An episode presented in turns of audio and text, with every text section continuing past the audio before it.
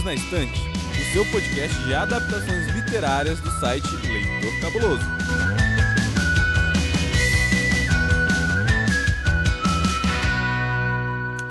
Olá, ouvinte! Que imensa alegria estar aqui com você em mais um episódio do Perdidos na Estante. Esse é o episódio número 137 e hoje o papo é filme. Eu sou Domenica Mendes e aqui ao meu lado, sempre esquerdo, o lugar do meu coração, a minha cara metade, o meu BFF. Tudo bem, senhor Tiago Augusto? Como você está nesse dia? Tudo bem, minha querida Do. Hoje eu estou um pouquinho assim, empanturrado da nossa discussão fofinha nesse episódio passado, mas eu confesso que guardei um espacinho para sobremesa. E quem vai apresentar a sobremesa pra gente é ele, o mestre dos quadrinhos e das narrativas, senhor Hamilton Cabuna. Tudo bem, amigão? Tudo ótimo, gente. Saudações quadrinista pessoal. É isso, hoje vamos falar de filme, de um filme bacana, um filme que eu gostei e vamos ter sobremesa também. Bom demais. Então, Hoje o nosso tema é Comer, Rezar e Amar, o filme. Sim, o filme que tem nome do livro. O episódio anterior foi sobre o livro. Se você não ouviu ainda, volta uma casinha e ouve. Se você já ouviu, eu recomendo que você ouça de novo porque ele ficou muito bom. então, assistente, conta aí alguns dados sobre esse filme pra gente.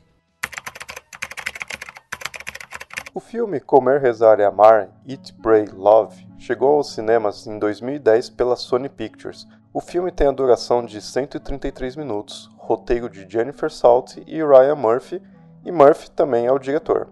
O filme é classificado como comédia dramática e tem no elenco principal Julia Roberts, Richard Jenkins, Javier Bardem, além de outros nomes importantes que você vai ouvir falar nesse episódio. Se você estiver ouvindo esse episódio quando ele foi lançado, você encontra o filme na HBO Max. Cabuna, dessa vez é com você, porque o Tiago já foi o escolhido da vez. Então, apresenta o filme para quem ainda não viu Cabuna, mas de boca cheia, como se você estivesse na Itália nesse momento, bambino. Calma aí que eu vou pegar uma pizza aqui só um instante. Gosta sim, da pessoa que se determina no trabalho. Aqui a gente trabalha com veracidade, ouvinte, você tá vendo, né? Exatamente. Não é porque é só áudio que aqui a gente não faz as coisas, não. Então, uma bem, eu tô comendo uma pizza aqui, nós vamos ver um filme. É tipo o sotaque de novela brasileira, o meu italiano. Terra Nostra. Maldito Bernardo e Mizenga. Because minha família é cabuna. E Comer para Amar é a história de uma mulher que se descobre durante um ano, durante, em três lugares do mundo, comendo, rezando e amando no, necessariamente nessa ordem. Mas é isso. E tem a Julia Roberts, e é legal. E eu tô falando com a mãozinha igual italiano também. É isso.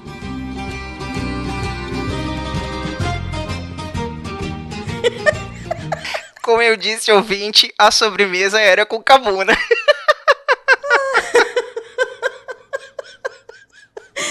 eu acho ótimo é que assim, a nossa necessidade de se autocorrigir, ela é tá em todos os momentos, mesmo quando a gente tá de boca cheia, né? É a história de uma mulher que ela vai estar tá rezando, comendo e amando, não necessariamente nessa ordem. Eu acho que isso deveria estar tá na contracapa do livro, uh, sabe? Muito melhor do que, né, ser heroína da sua própria jornada. Elizabeth, dá um, dá um salve aqui pra gente, vamos conversar sobre autorais, estamos aí. Maravilhoso. Mas é isso, gente. Espero que isso tenha sido suficiente para você entender. Porque é exatamente isso mesmo a história. Então, agora falando sério, Thiago, sobre o que, que o filme é. Então, Do, essa adaptação de Comer, Rezar e Amar, ela chegou aos cinemas em agosto de 2010, lá nos Estados Unidos, e a direção, pasme se você quiser, é do Ryan Murphy. Você sabia disso? Cara, eu posso falar uma coisa? Pode. eu só descobri montando a pauta para esse episódio porque em 2010 eu não sabia que eu ia ser a beat de Ryan Murphy, né? Então, cara, assim, ouvinte, se você não tem ideia do porquê que eu tô falando isso, o Ryan Murphy é o diretor de nada mais, nada menos do que a obra-prima American Horror Story, as temporadas iniciais de American Crime History, que inclusive a primeira temporada é sobre a história do O.J. Simpson, está na Netflix e você deveria assistir, tipo, série on pra ontem. Ele também é a pessoa maravilhosa, uma das pessoas maravilhosas por trás da produção da série Pose, que é uma das melhores séries que eu já vi na minha vida. Então, assim. Assino embaixo. Meu, qualquer coisa que esse homem usa o nome dele, ou que tem a Sarah Paulson, e se tem os dois juntos aí, que eu vou assistir mesmo, eu consumo. E eu não tinha ideia que Comer, Rezar e Amar era a direção do Ryan Murphy, Thiago. Eu não tinha ideia. Pois fique sabendo que ele não só dirige o filme, essa adaptação de 2010, como ele também roteirizou o livro da Elizabeth Gilbert para o filme. Eu fiquei assim, duplamente impactado, assim, estou em estado de pinto, chocado, entendeu? É, o roteiro eu já não acho muito bom, não, mas vamos lá. Mas sobre o filme, pessoal, basicamente é o seguinte, assim, a curto e grosso modo, a Julia Roberts é casada com um Coringa, ela descobre que ela não é feliz no casamento, ela separa dele para ter um affair com o Duende Verde, e nesse meio tempo ela é, tem como assistente editorial a Viola Davis, que literalmente põe o cão chupando manga em cima dela. Ela decide jogar tudo pro alto para passar um ano sabático viajando aí por alguns países da Europa, da Ásia. Aí ela vai encontrar num mosteiro é, indiano o Richard Jenkins, que faz um personagem maravilhoso nesse filme e vai ensinar inglês para um guruzinho que é a coisa mais fofa desse mundo. Sejam bem-vindos então à nossa discussão sobre a adaptação de Comer, Rezar, Amar, um livro escrito pela Liz Gilbert, né, um romance autobiográfico e cujo filme é uma direção de Ryan Murphy, esse mestre aí das séries de televisão da nossa geração. Só um detalhe, o marido da Julia Roberts não é o Joaquim Fênix. Eu sei, é porque ele parece muito com Porra, cara, o Joaquim Fênix. Também, eu falei, cara. Gente, mas também quando eu olhei, eu falei, cara, não é o Joaquim Fênix, eu não tô tão bêbado assim. O cortezinho de cabelo tá igualzinho o Coringa. Não, ele tá, igual, ele tá idêntico ao Coringa. E eu não lembro daquele cara em nenhum Ah, eu trabalho. esqueci de mencionar um detalhe. Quando ela chega em Bali, ela vai conhecer o. Eu acho que ele é brasileiro, né? O, o Felipe, o, o personagem do Javier Bardem, com quem eu não poderia me importar menos. Desculpa, assim. Né? Eu adoro o ator, ele é maravilhoso e tudo, mas o personagem dele Pois nesse é. filme e nada, assim, não, sabe? A gente poderia seguir. Polêmica, né? Já estamos antecipando o que, que a gente achou do filme. Dô, pega esse microfone aqui, pelo amor de Deus. Daqui esse microfone, que isso aqui é uma família, não é uma democracia, não. Assistam também a partilha Filme Nacional. Mas enfim, a respeito dela conhecer o nosso Felipe, né? Ou conhecido como Felipe mesmo, porque ele é brasileiro, esse personagem, que é interpretado pelo Javier Bardem, eu tenho um contra que é. Ryan Murphy, o que, que a gente te fez pra você não ter contratado o Rodrigo Santoro pra fazer esse papel? Só isso. Tendo dito isso, que eu acho que seria interessante de se ressaltar nesse momento. O filme é uma adaptação do livro, né? Como o Thiago bem colocou, mas ele tá mais pra uma releitura. E por quê? Não é, gente, aquele papo de que ah, o livro te dá uma perspectiva mais profunda, porque sobra mais espaço. Não, não é disso que eu tô falando, não. Isso é papo furado. O filme, ele traz um recorte de análise sobre o acontecimento e ele faz o que obras cinematográficas, né, obras no audiovisual fazem, que é colocar na tela tudo com uma lente de aumento gigantesca para a gente poder entender a mensagem. E para mim, isso acaba mudando a mensagem que está sendo dita no filme. Se você quiser saber que mensagem é essa, você vai ter que aguardar até o segundo bloco, querido ouvinte, que a gente vai chegar lá. Mas antes disso, eu quero saber do Cabuna uma outra polêmica. Cabuna, no episódio anterior, da semana passada, a gente falou que não era um livro de autoajuda. Mas você acha que esse filme é um filme de autoajuda? Também acho que não. Acho que é um filme bom, um filme sincero. Eu compreendo as críticas a ele. É, não endosso todas, mas falar que é um filme de autoajuda, não. Não é mesmo, assim. Eu tenho uma pergunta. O que seria um filme de autoajuda? Um filme que te mostra uma mensagem que para você chegar até aquele final você tem que fazer os passos que a pessoa fez. É esse que é o ponto, entendeu? Porque no livro a gente conversou bastante no episódio anterior falando o quanto ele não é autoajuda porque ele não te dá uma fórmula, só tá contando a história dela. Agora, esse filme ele dá essa interpretação, vocês conseguem a partir só do assistir o filme, entender e ter essa conexão com as questões da Liz, ou parece que a jornada dela é só dela? Consegui fazer essas conexões com o filme também. Eu acho que a jornada dela ainda continua sendo bem, bem universal. Olha, Dô, eu acho que nesse sentido, quando a gente coloca a obra original e a adaptação lado a lado, eu acho que a adaptação deixa bastante a desejar. Talvez seja porque, né, como a gente comentou ali um pouquinho antes, ela tenha menos tempo, né, de propor as mesmas reflexões do livro e a gente também vai por um lado de que é uma, uma atriz interpretando uma pessoa, né, então assim, ela vai colocar, a Julia Roberts vai colocar muito da, do senso dela, apesar dela estar tá sendo fiel a uma, a uma personagem, a protagonista de uma história, ela também vai colocar muito da característica dela enquanto atriz. Mas eu, eu acho que, o, que existem outros filmes que, digamos assim, se saem um pouquinho melhor nesse papel de emocionar o espectador, de propor a ele reflexões. É, eu acho que a melhor forma disso acontecer é quando você não percebe que o roteiro, que os atores, né, a atuação de uma forma geral, estão te conduzindo a essa reflexão. Ela vem de uma forma natural. Você fica tão empolgado, tão envolvido pela atmosfera do filme, que você não percebe que o filme está te emocionando, está te fazendo pensar. O que é muito difícil a gente conseguir fazer hoje em dia, porque é, as obras elas estão cada vez mais assim dispostas a te impactar de alguma forma, às vezes até errando um pouco a mão. Não é o caso aqui em Comer, Rezar e Amar, mas eu ainda acho que como adaptação ele não é tão bom quanto o livro no sentido de propor né, essa, essa reflexão que a gente gostaria que o espectador tivesse. O que, que você acha? Eu acho que ele muda a proposta da história. Eu acho que, por uma escolha de roteiro, o que a gente está vendo é a história de uma mulher dos seus 30 e poucos anos, muito bem sucedida, que percebeu que não tá feliz no casamento e a partir de uma dor de rompimento emocional passa por uma incrível jornada para acabar encontrando um amor. Eu acho que tem pouquíssimo de um encontro mais com ela e acaba mais no encontro com o amar ao outro, sabe? Tem um amor a si, eu sei, mas eu acho que isso acaba ficando de segunda mão. É um filme de romance para mim. E eu acho que o que me marcou nisso foi a abertura do filme, que isso, gente, isso não é spoiler, tá? É literalmente a primeira cena do filme que mostra ela andando de bicicleta e falando que uma amiga psicoterapeuta dela, atendendo pessoas de uma comunidade que passou por diversos, acho que desastres naturais, alguma coisa assim, ela depois foi oferecer serviços de terapia para essas pessoas e as pessoas chegavam para ela e falavam sempre a mesma coisa, o quanto que a coisa mais difícil que elas passaram é o fato delas terem se apaixonado por alguém e depois não saber lidar com a dor da perda do fim do relacionamento sabe? E no final do filme, a gente chega a uma solução, né, positiva ou negativa que tem relação com esse amar a uma outra pessoa, no caso um outro homem.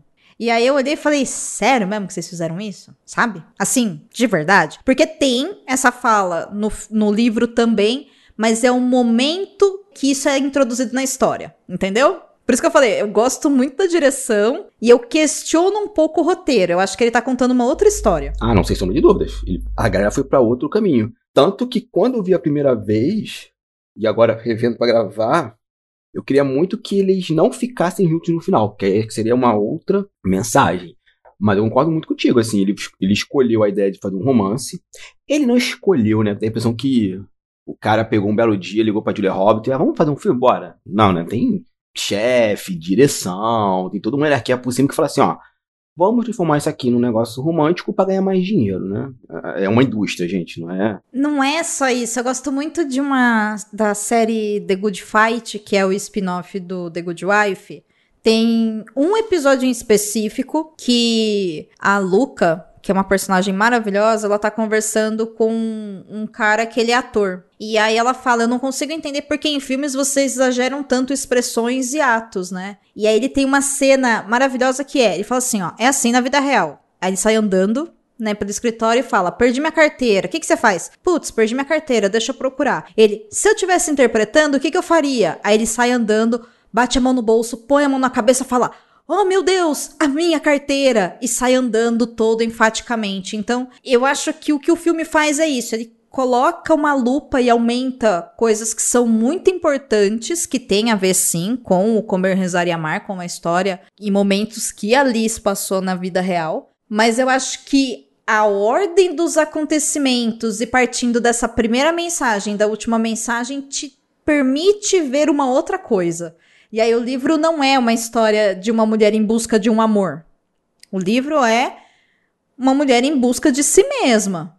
E passando por isso, ela passa, né, pelo prazer, pela libertação, né, da parte física, indo pro lado espiritual e descobre o alto amor e a capacidade de amar os outros. Porque inclusive o guru fala para ela, né, que um dia ela ia ser capaz de amar o mundo inteiro. E a gente não ama sexo afetivamente o mundo inteiro. Não é disso que a gente tá falando, né? Não é disso que o livro tá falando. Então eu acho que eles pegaram um recorte que funciona muito bem no cinema, mas que muda um pouco a história. E isso me deixou um pouco meio, sabe, tipo, nossa, gente, Poderia ser outra coisa. Mas no bloco com spoiler eu vou falar que parte que me emocionou bastante, eu acho que vai ficar mais claro nisso. Mas antes, meninos, eu gostaria de saber se vocês queriam conhecer um desses lugares a partir do filme. Despertou vontade de conhecer a Itália, a Índia ou a Indonésia em vocês? Olha, sem sombra de dúvida, sim. Se o livro já traz pra gente, né, em detalhes, todo esse passeio por esses três países, o filme, então, por ser um produto audiovisual e todas aquelas cenas, todos aqueles planos ali mostrando as delícias da culinária italiana, todas as belezas que a gente poderia encontrar em Bali, né, aquelas praias, aqueles lugares assim paradisíacos, só a experiência de você poder vivenciar, digamos assim, um, uma rotina de de meditação num, num ashram na Índia, é, é, você fica assim, sabe? O filme ele tem sim esse apelo visual de, de despertar a vontade de te conhecer, mas sobretudo, assim, é um sonho mesmo, sabe? Conhecer a, a, a Itália, provar todos aqueles pratos maravilhosos e com certeza. É, você sentiu isso também, Cabuna? Sim e não. sim, porque eu quero muito conhecer a Itália, mas muito por causa do da história da arte tal, essas coisas. O filme só reforçou essa vontade, né? Principalmente a parte da, da comida. Agora, Índia, não. E muito porque a Índia é um local extremamente idealizado no Ocidente, mas a Índia tem problemas seríssimos, pobreza extrema, de extrema direita, sabe? Então, não, já embaixo do Brasil. E Indonésia, não, assim, achei legal, tal. Falei assim, ah, que bacana, existe a Indonésia. Que bom, ela tá lá, eu tô aqui, estamos felizes. Eu acho que talvez seja um pouco mais fácil pra gente, principalmente sendo brasileiro, se identificar mais com a Itália, né? Também tá mais próximo da nossa realidade da nossa cultura, né? Mas eu fiquei com muita vontade, assim, de conhecer a Itália também, óbvio. Mas não a Itália, eu queria conhecer Roma, especificadamente, né? Que é o lugar onde ela fica. Então não é a Itália, é Roma. Da parte da Índia e da Indonésia, o que me conectou foi não o lugar, mas as experiências que ali passa. Então, putz, eu, eu tenho vontade, talvez um dia eu faça isso, de passar por um retiro de poucos dias espiritual. Entrar num lugar e, sei lá, viver essa experiência de estar com outras pessoas que estão conectadas a isso também. Não quero ficar quatro, cinco meses, não, não é isso. Pra mim, três dias tá bom, né? E tenho vontade de desenvolver relações, por exemplo, de uma pessoa me acolher e eu me chamar pra ir pra uma festa aleatória e tá uma noite bonita e eu dançar a noite inteira, sabe? Que é o que acontece na parte da Indonésia, por exemplo. E também eu poder depois sentar com uma pessoa que tem experiência de vida e sabedoria e trocar conhecimento com essa pessoa. Entende? Que é o que o Ketut faz com ela. Não tem a ver com os lugares, tem a ver com as experiências que a Liz passa. Faz sentido isso para vocês? Sim, sem sombras de dúvida. Mas aí vira aquela questão, né? Acho que a gente consegue fazer isso, não necessariamente indo pra Índia ou Indonésia, né? Então a experiência é muito mais interessante do que o local isso. em si. É exatamente isso. Dá para tomar o chá do Santo Daime aqui no Brasil mesmo. É isso. É exatamente isso. Por isso que a Itália me chama atenção pelo lugar. Os outros dois lugares me chamam atenção pelas experiências. Então é outra coisa, sabe?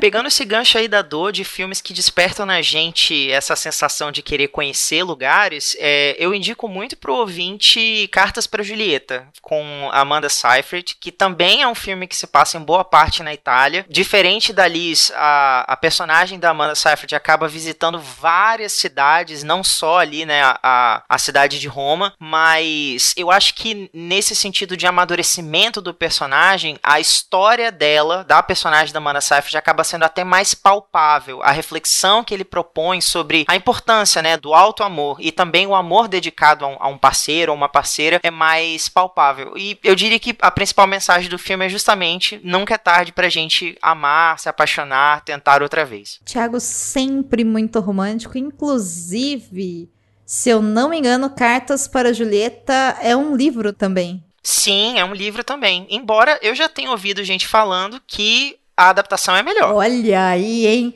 Quem sabe, quem sabe para ano que vem entra aqui no nosso catálogo de obras a serem discutidas no Perdidos na Estante. Deixa um recadinho lá, ouvinte, se você quer essa obra, a gente lendo um livro chuchuzinho, melo-melo. o Thiago vai amar. Não sei se vai funcionar pro restante da equipe, mas vamos tentar. Já quero. Duas curiosidades a respeito da atuação de Julia Roberts como Liz Gilbert no filme. A primeira é que a atriz só concordou em viajar para Bali para rodar as sequências lá quando conseguiu a confirmação de que sua família poderia acompanhá-la. A segunda é que uma de suas motivações para o papel foi saber que o livro Comer, Rezar e Amar é um dos livros favoritos da Oprah. Só isso mesmo, simples assim. Muito bem, meninos, chegando agora ao nosso bloco com spoilers. Nós já falamos aqui um pouquinho, né, sobre a experiência de ter assistido esse filme, então eu gostaria de saber se, com relação ao filme, vocês se identificaram com a Liz Gilbert ou com algum dos personagens em algum momento da história. E assim, eu sei que você vai poder me falar, eu me identifiquei com todos. Não vale, é pra escolher um. tá bom? Com quem que vocês se identificaram mais, assim? Que você assistiu aquele filme e você falou assim: caraca, eu sou essa pessoa. Sabe? Assim, eu consigo me ver nessa pessoa. Sim, me identifiquei muito com a Liz. É Julia Roberts, assim, eu gosto muito do trabalho dela. Eu consegui me conectar, né, com a atriz e com a personagem. E um cara que, assim, eu colei foi o Richard, do Texas. Como eu gosto desse personagem. O ator também é muito bom. Mas, assim, é um cara que eu me vi nele o tempo todo. Eu viria um filme sobre ele, um livro sobre ele tranquilamente, assim, que acho que ele tem uma história muito bacana. E o momento que ele abre o coração dele pra Liz, fala sobre o filho dele, ele quase matou o filho, né, por causa de uma bebedeira, por causa de traição. Eu falei, cara, é isso, esse personagem é muito, muito bom, muito, muito rico. Eu fiquei muito com ele. Nossa, e o Richard Jenkins, assim, ele é, é um gigante, assim, na, na atuação, né, cara? Eu acho incrível como que ele passa quase todo esse ato do filme com aquele humor mais, assim, ácido, dando aquelas alfinetadas na Liz, mas quando ele pega esses cinco minutinhos, assim, para se desmontar e mostrar que ele também tem um lado frágil, um lado humano, nossa, você. Eu, eu concordo com você, Cabuna, você compraria uma história só dele, sabe? Você assistiria uma história só dele. E tem uma coisa muito legal na atuação deles dois, que parece um balé, a Julia Roberts e o Richard atuando assim, porque ele sabe quando há um momento para ela brilhar, ela sabe quando ele tem que dar um momento para ela crescer. Tem a mão do diretor por trás? Tem, mas a sintonia de dois personagens naquele momento é até maior do que a do Javier no final do filme. Eu acho que a Liz ela tem dois grandes momentos assim. Olha, eu vou colocar três grandes momentos que, que eu acho que ela se conecta muito. Um é com a Viola Davis no começo, que é uma participação relativamente curta, mas que eu acho que elas têm uma sintonia muito de, olha, a gente se conhece há muito tempo e a gente não precisa trocar muita informação aqui, eu sei quem você é, você sabe quem eu sou e bora lá. Essa tua fala é corroborada naquela discussão delas quando a Liz está pedindo demissão. É, né? Então, assim, eu acho que é muito redondinho assim, e aí, enfim, né? Viola Davis e Julia Roberts, né, gente? Não precisamos falar mais nada sobre isso. Gente, eu acho que se a Viola Davis fizesse uma propaganda de remédio, ela te deixaria emocionado e tenso ao mesmo tempo. Eu compraria o remédio. e você compraria o remédio, exatamente, esse ponto. E tem esse momento com o Richard do Texas também, que eu acho que é muito marcante. E tem o momento para mim não é tão forte, mas que eu acho que fica bem marcado também, que é quando ela conversa com a amiga que vai com ela para Nápoles comer pizza, sabe? A sueca. A Sophie. A Sophie, isso. Eu acho aquele diálogo das duas, embora seja um diálogo bem piegas e bem assim, oh, eu gosto muito da conexão das duas também, assim. Aí depois vão descendo, né? As conexões, eu acho que elas têm profundidades diferentes, mas eu acho que esses três são os que mais me marcaram, assim, mais me fizeram, sabe, olhar e falar, nossa, gente, né? Me marcou, assim, marcou bastante. E os seus, Ti? Olha, eu me identifico, assim, eu sei que vai ser horrível isso que eu vou falar aqui agora, mas eu me identifico muito com o personagem do Javier Bardem, o Felipe, porque assim, embora ele seja um personagem completamente descartável, eu consigo ver a história funcionando completamente sem a participação dele, sei lá, o coração da, da Liz poderia ter, ter ficado balançado por qualquer outra coisa, de repente a volta para casa, sei lá, qualquer coisa, não precisava ela ter o interesse romântico no final da história. Mas o personagem, o Felipe, construído no roteiro do filme, me traz um sentimento de identificação, principalmente pela relação dele com o filho. Eu acho legal quando o, o filho vem visitar ele em Bali, aí ele fala: Nossa, o meu pai é super careta, assim, porque eu tenho 19 anos e até hoje ele me dá um beijo, um abraço antes de se despedir de mim. Os meus colegas me zoam, e ao mesmo tempo ele é claramente, assim, aquela pessoa emotiva, protetora, né? É, quando ele se despede do filho, é, ele fica visivelmente assim emocionado, porque ele já vai ficar um tempo sem ver, ele tá preso num casamento que não deu certo, e ele tem esse medo de seguir em frente. Eu acho muito bonito quando a Liz leva ele para conversar com o Ketu, ele desarma o, o Felipe ali, né? Ele fala: olha, você ergueu uma barreira em volta de você que te impede de seguir em frente, de amar outras pessoas, mas o amor ele requer isso, ele requer confiança, ele requer entrega, vulnerabilidade, porque não há outra forma de você fortalecer os seus sentimentos que não seja vivenciando, experimentando. Então, assim, eu me identifico com o personagem, embora eu não goste muito da participação dele na história. Eu acho que aquele momento em que ele força ali aquela ideia com a, com a Liz, sabe? De, de tipo, ai, vamos ficar numa ilha deserta, vamos fazer essa, isso ser possível, sabe? Você em Nova York, eu aqui, a gente se vendo quando dá, essa coisa de amor impossível. Gente, sou eu todinho, sabe? Eu, eu fico assim, meu Deus. É, é, chega a ser assustador, sabe? Olha, eu não sei quando eu vou te ver de novo, mas vamos casar aqui agora, sabe? Talvez daqui a um ano a gente viva a lua de mel, mas vamos. Odeio, mas sou eu todo.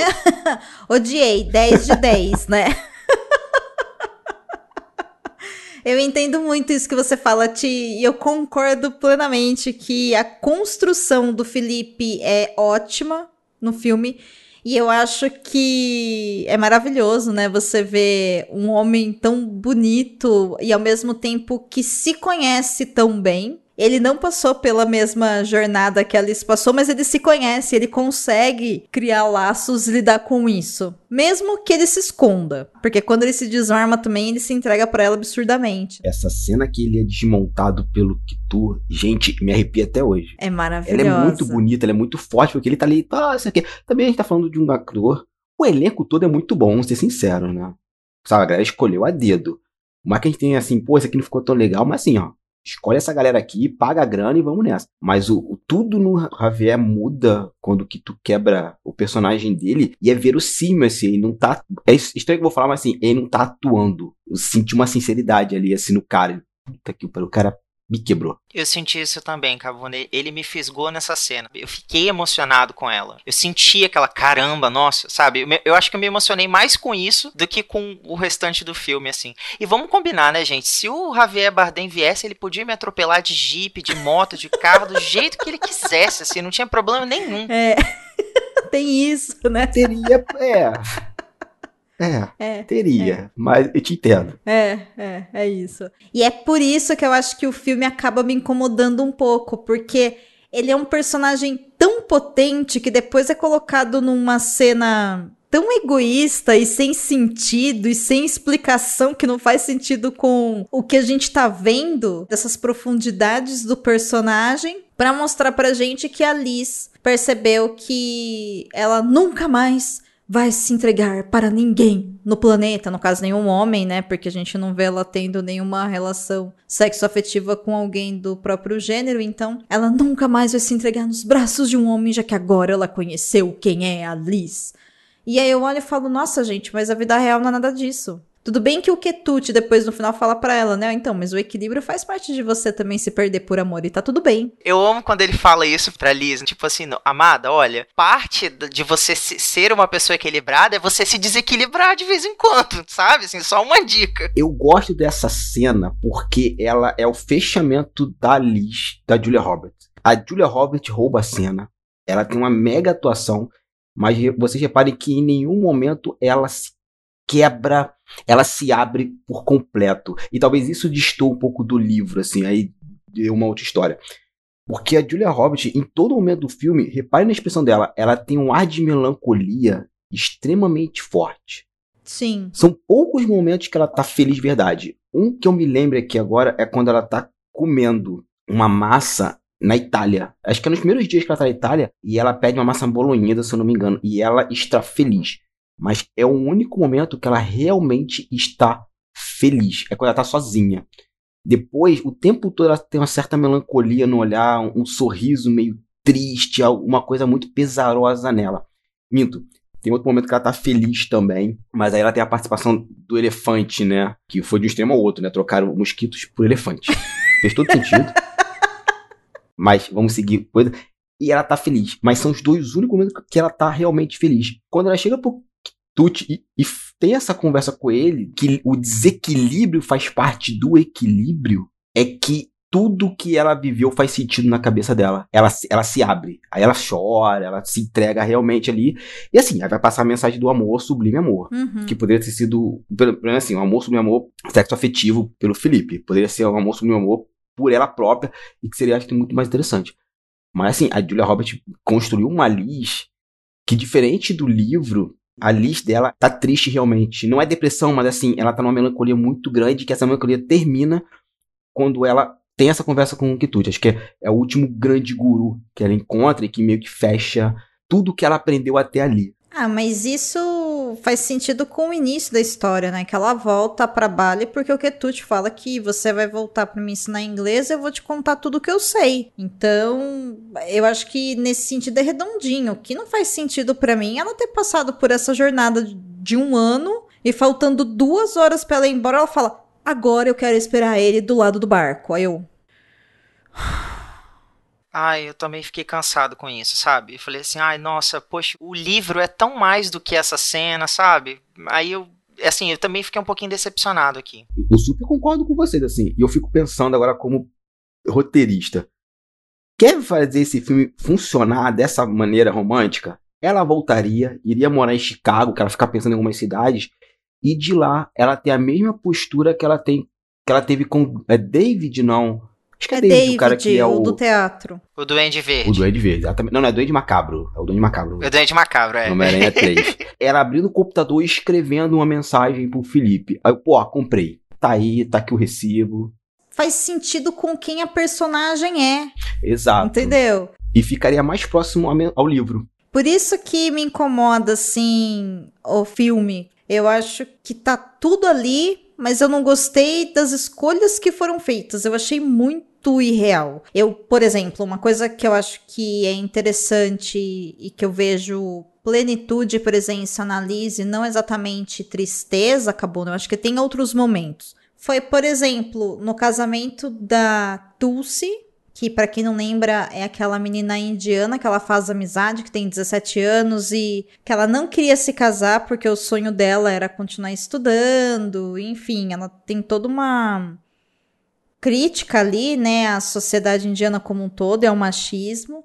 Quando depois do casamento, a Tulsi vai até ela e ela tá de frente para um altar e ela fala que ela dedica o Guru Gita dela, imaginando, né, ali, visualizando que a Tulsi tá sendo feliz com o marido. Eu acho que ela tá, tá feliz, assim, porque ela tá fazendo um, algo bom, sabe? Ela se conectou com aquela menina. Então ela me parece estar plena de quem ela é. Também acontece a mesma situação nessa cena do elefante, como você disse, e acontece para mim a mesma situação, que foi a cena que eu realmente chorei, tá?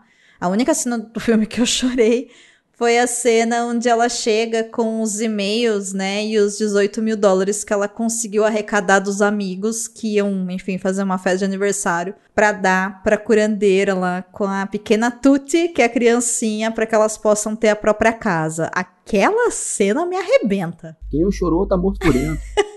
Aquela cena me emociona muito, porque é isso sabe? É você fazer o que é possível com o melhor que você tem. E, gente, eu acho que, assim, a síntese da Elizabeth Gilbert de verdade e do que ela fala, né, durante a história toda, esse. O que o Ketut falou pra ela, né, que um dia você vai ser capaz de amar o mundo inteiro, eu acho que tá sendo colocado nesses momentos, nos momentos onde ela consegue dar para as pessoas aquilo que elas precisam, sabe? Então esses momentos assim me emocionam muito, assim, me emocionam muito mesmo. Mas o filme como um todo, eu acho que ele acaba perdendo várias estrelas para mim com aquele finalzinho que ela fica com aquele cara, sabe? Eu olhei e falei, nossa, sério, tudo isso. Tava tão perto, tava tão perto, tava tão perto. Né, mas em filme, Hollywood, né, gente? É, é isso. Vocês assistiram a adaptação de 2019 de Little Women, Adoráveis Sim. Mulheres? Não, não vi. Desculpa. Eu vi. Recomendo, filme belíssimo. É, eu acho que ele mereceu sim o, o Critics' Choice Award de melhor roteiro. Acho que ele foi um dos injustiçados do Oscar, né? Mas já existem outras adaptações de Little Women. Mas enfim, não é isso que eu quero falar. A Dor vai lembrar, e vou dar um breve spoiler aqui pro, pro Cabuna e pro ouvinte, de que no final da história, né, quando a, a personagem da Saoirse Ronan, a Joe March, vai entregar o livro pro editor do jornal, ele diz o seguinte: olha, você tem que mudar o final. Ela tem que ficar com o mocinho. Uhum. Ela não pode ficar sozinha. Mas como assim? A, a, importância da minha personagem é justamente porque ela é uma mulher independente, segura de si. Ela não precisa de um homem ou de um relacionamento para se sentir completa ou bem sucedida na vida. Pô, olha, olha a história dela, olha tudo que ela passou, sabe? Ela, ela realmente precisa de um cara. Ah, mas é isso que vende. É isso daí que as pessoas querem ver. Se não tiver um romance no final, ninguém vai ligar. Aí ela meio que, tipo, a contragosto, reescreve ali o final, né? E, e você vê claramente que na atuação deles fica aquela coisa assim, arrastada, assim, propositalmente propositalmente exagerada, que é para parecer um final ruim, mas é, é, isso, sabe? É sobre isso. Por isso que eu digo, eu claramente vejo a personagem da Liz chegando à mesma conclusão, à mesma reflexão, sem necessariamente ter terminado com o Felipe, sabe? Ela não precisava. Tudo bem, é, é baseado num romance autobiográfico? É, mas sei lá, eu acho que a história é mais sobre a jornada da personagem do que sobre o desfecho, onde ela chega, né? Cara, eu vou te falar que assim, posso perder os milhões que eu não tenho, mas com certeza o, o Murphy chegou à mesma conclusão que a gente e escreveu desse final da Liz do filme sozinha, plena, sem necessariamente ter essa coisa romântica. Poderia ter ali um flerte, uns beijozinhos ali com, com o Felipe. O final do filme seria mais próximo ao livro. Eu tenho certeza absoluta que tem esse roteiro guardado em algum canto na casa do da galera lá que escreveu.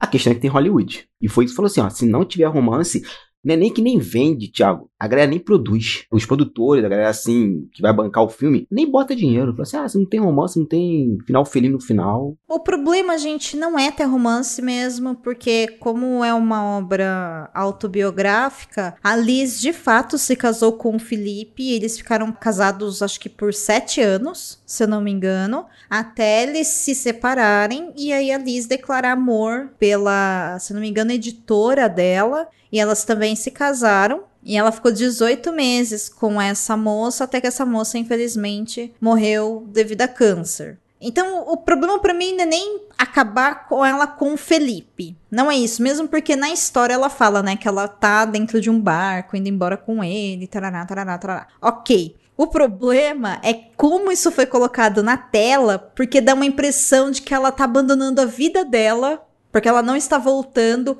para se jogar nas mãos dele, porque o amor por ele é mais importante do que tudo. Então, assim, não é isso, né? Do mesmo jeito que quando o Ketut fala, olha, o desequilíbrio por amor faz parte, Liz, não é que ele tá falando, olha, quando você é uma pessoa equilibrada, é necessário você se desequilibrar. Não, isso a gente tá romantizando. O que ele tá falando é, você estar com a sua vida equilibrada te dá segurança suficiente para você se desequilibrar, ou seja, para você se arriscar a amar. Porque amar o outro, se entregar ao outro, é um desequilíbrio, porque você não conhece o outro. E como disse o Cabuna, o casamento é uma concessão, né? Então, eu acho que a mensagem também que eu te disse pra ela é um pouquinho diferente, mas que no filme dá essa sensação de que ela precisa desse cara. Então eu acho que o se tivesse fechado desse jeito que o Cabuna sugeriu, né, dela indo embora e depois mandando e-mail para ele, e aí, sei lá, eles combinando se encontrar no aeroporto, ou ele vindo até ela, ou ela indo até ele,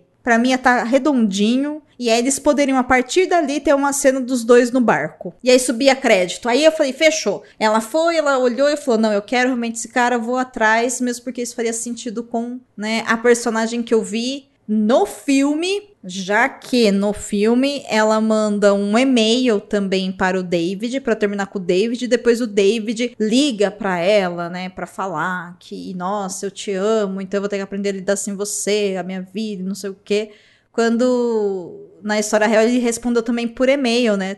Totalmente elegante também. Falou, não, eu entendo, é isso aí, vambora. Então, eu acho que essas escolhas narrativas exageradas acabam mudando um pouco a mensagem da história. E eu tô falando isso porque é bem provável que alguém tenha assistido esse filme recentemente, tenha lido o filme recentemente e venha nos comentários falando, mas ela acaba com ele no barco. Sim, mas a gente tá falando de como o roteiro construiu isso, que não faz sentido com a personagem do filme. Ficou forçado demais. Não colou pra mim. Cola mais pra mim ela meditar todos os dias por meses, que é uma coisa que a gente não vê ela fazendo na Indonésia, né? A gente não vê essa parte, a gente, ela fala que faz, mas a gente não vê ela meditando e esse ato que é muito importante na história, que eu que o Ketut ensina ela que você tem que meditar sorrindo e sorrindo não só com o seu rosto, mas com o seu coração e o seu fígado. Isso a gente vê ela fazendo em uma cena. Para mim faz muito mais sentido imaginar que ela fez isso todos os dias durante um tempo, alguns dias funcionou e outros não, do que essa colada com o barco. Ou até, assim, é muito mais fácil aquele elefante todo pintado que é Deus ter chegado para ela do que ela ter ficado ali com o cara, sabe? Acho que eu, eu não gosto de romance, assim. é isso. Ou você não gosta da forma que os romances de forma de lá em Hollywood são construídos. É, eu não gosto do mela-mela. É isso. Eu, não, eu gosto de vida real. Ryan Murphy, por favor, queremos a versão do diretor. Olha, se bem, Thiago, aqui, eu não sei se você já assistiu o Prom, o baile de formatura, acho que é esse o nome da tradução, filme da Netflix, que também tem direção dele, com a Mary Streep. Ainda não. Se você assistir, você vai descobrir talvez o que para mim agora faz todo sentido, que é Ryan Murphy é ótimo com roteiros originais, mas para fazer adaptações, fuja, fuja, fuja para a colina, fuja. Não dá. É triste. É um filme com a Mary Streep que é ruim. E olha que a Mary Streep poderia fazer o Batman, que seria perfeito, né? Amo um meme que é uma cadeira. é uma cadeira dessas de cinema, né? Que tá escrito Mary Streep, e aí tá lá, tipo, sei lá, Mary Streep fez um filme com uma impressora e ganhou o Oscar. Ela interpretava a impressora, sabe? Então, assim... Eu amo esse meme. Tipo, porque. Mas é real oficial. é isso mas não, não rola. Então talvez ele tenha uma dificuldade de dosar mesmo a mão por causa dessa necessidade que o audiovisual tem, né, de ter que exagerar. Mas enfim, gente, tudo isso para perguntar: vocês acham que foi uma boa adaptação? Acho não tenho certeza, uma boa adaptação. Ele vai fazer escolhas que, novamente, não sabemos se foi o próprio Murphy ou se foi poderes superiores. Uhum. Capitalismo chama. É o capitalismo, né? Uhum. Que decidiu isso. Mas assim, acho que é uma boa adaptação. Aí, logo, gente, porque a Domênica falou lá no começo. Ele é mais uma releitura do que uma adaptação da obra. Então, assim, vão ver, sabendo que é uma história que está sendo contada diferentemente do livro. Mas vale a pena ver, porque assim, a direção é bacana, a fotografia poderia ser um pouquinho melhor, poderia, mas é executa bem o papel daquele filme, e o elenco é muito bom, gente. Viemos e convenhamos. O elenco é espetacular. E você, tio, o que, que você achou?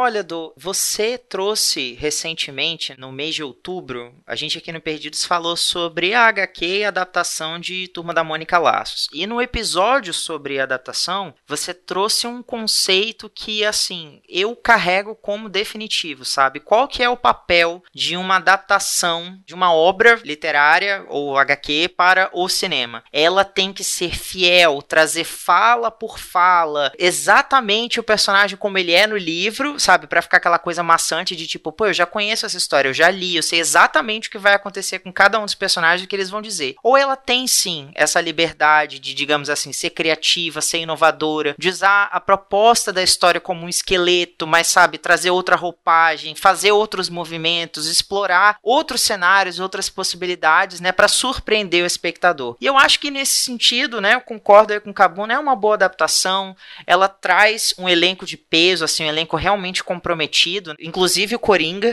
que na verdade Olha, é o, que absurdo! o, o Billy Crudup, mas é, enfim, eu assino embaixo, eu acho que é uma boa adaptação sim. Eu acho que as, as duas obras elas se complementam, assim, você pode tanto curtir, desfrutar o livro, quanto embarcar nessas duas horinhas aí e ver o filme, porque vale a pena, sim. E você, Edu, o que, que você acha? É uma boa adaptação? Eu penso que sim, gente, que é uma boa adaptação. Por isso tudo, né, que eu disse no Laços, eu seria extremamente coerente se agora eu viesse com outro discurso, mas eu acho que dentro do que o filme se propõe, ele adaptou bem quem é Liz.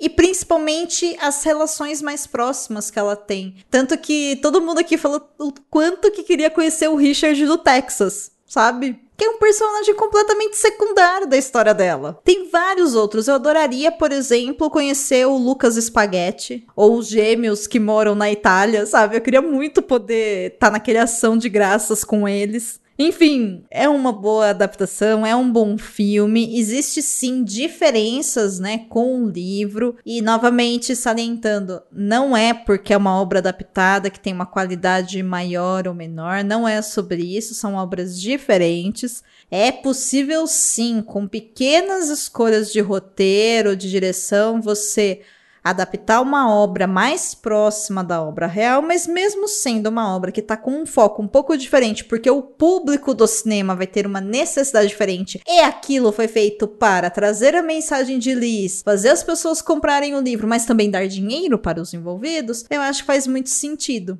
Eu super recomendo que quem estiver ouvindo a gente veja o filme e se você já assistiu, pode reassistir porque ele também é um filme gostosinho de você revisitar de tempos em tempos, assim. Ele pode te dar uma sensação boa. Ainda mais para esse final de ano, né? Final de ano costuma ser tão caótico nas nossas vidas que vale a pena um filme gostosinho antes da gente começar o Happy Happy Jingle Bells. Não é mesmo, meninos? É isso aí. Recomendo para você ouvinte, se possível, pega o iFood e já pede um espoleto porque vai bater à vontade.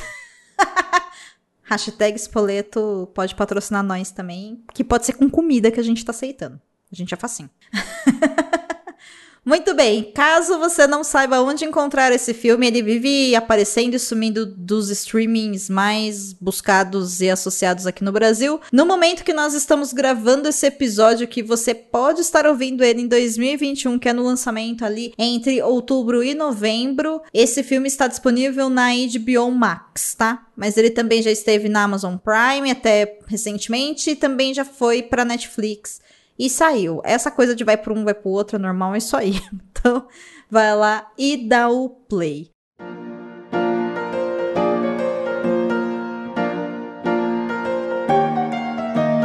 Dô, sabe o que cairia bem hoje? O capitalismo, o patriarcado, o Bolsonaro. Sim, mas também ia cair muito bem um comentário nesse episódio, né? Verdade, eu tô morrendo de saudades de gravar comentários. Pois é, eu também. Bem que o pessoal que tá ouvindo aí podia ir lá no site do Leitor Cabuloso e deixar um comentário. Ou se achar mais fácil, pode também marcar a gente nas redes sociais. Arroba é arroba Leitor Cabuloso. Sim, inclusive a gente vai ler o seu comentário em live lá na twitch.tv barra casal de podcast. A gente vai ler e comentar de quarta-feira, sempre a última quarta do mês, às 19 horas? Mais conhecido como Sete da Noite. Isso. Então tá bom, então tá combinado. Temos um date. É isso.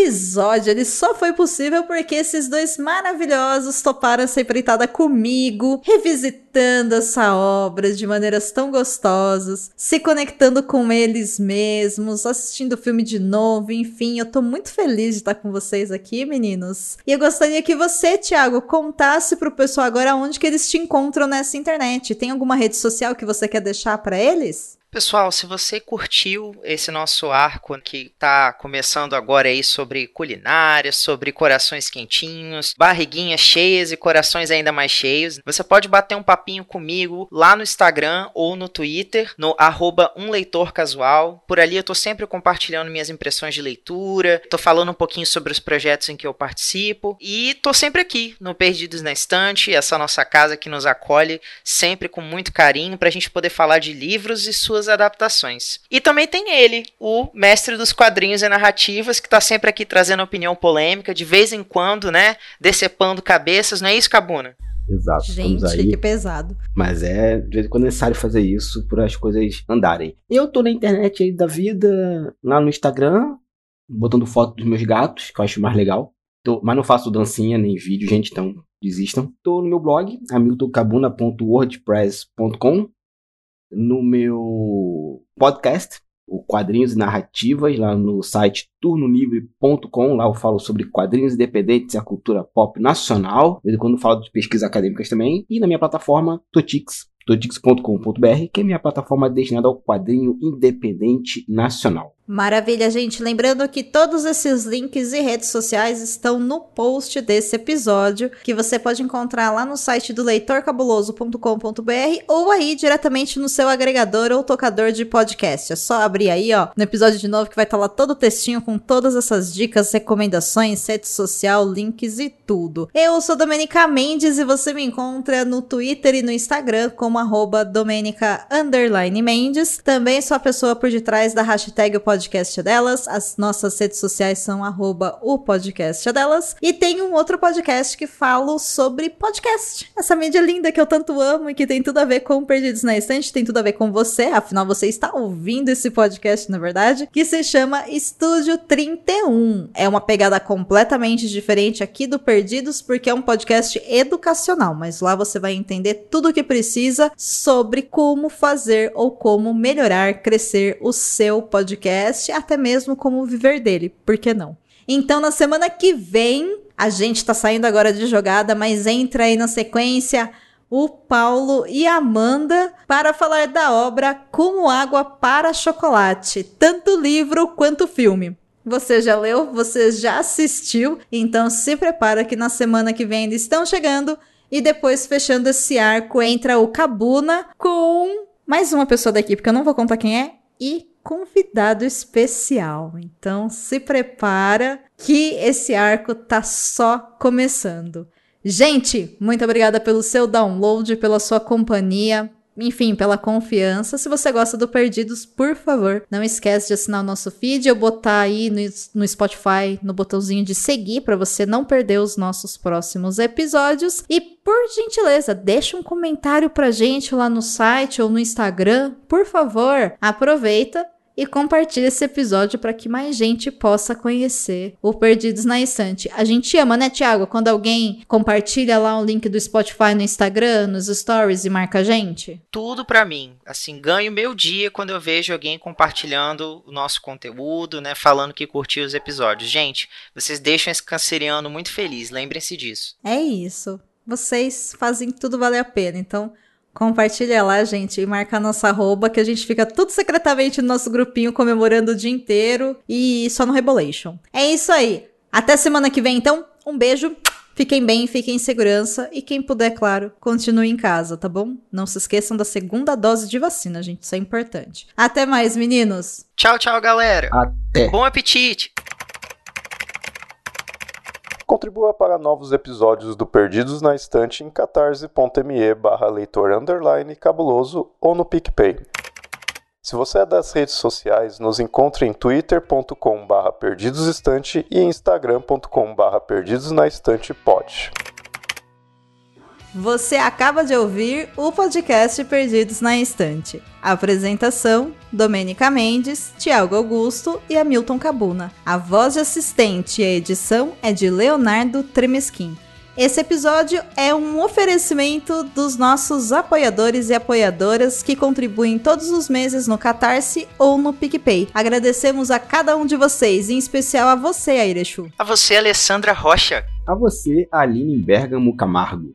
A Maurício Silva Lima Filho, Caio Amaro, Carolina Soares Mendes. Carol Vidal, a Cláudia Rodrigues, Clécius Alexandre Duran. Deise Cristina, Edgar Igawa, Fernanda Cortez. Igor Bajo, a Janaína Fontes Vieira, Leandro Gomes, ao Lucas Roberto Arraes Domingos, A Luciana Bento. Luiz Henrique Soares, a Marina Kondratovic, beijo, Mar, Marina Jardim.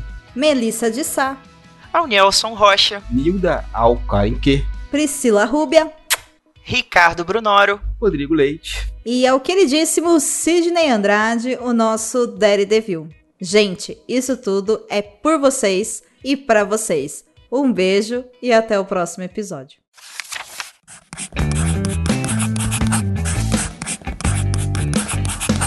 Esse podcast faz parte do site Leitor Cabuloso. Conheça nossos conteúdos em www.leitorcabuloso.com.br.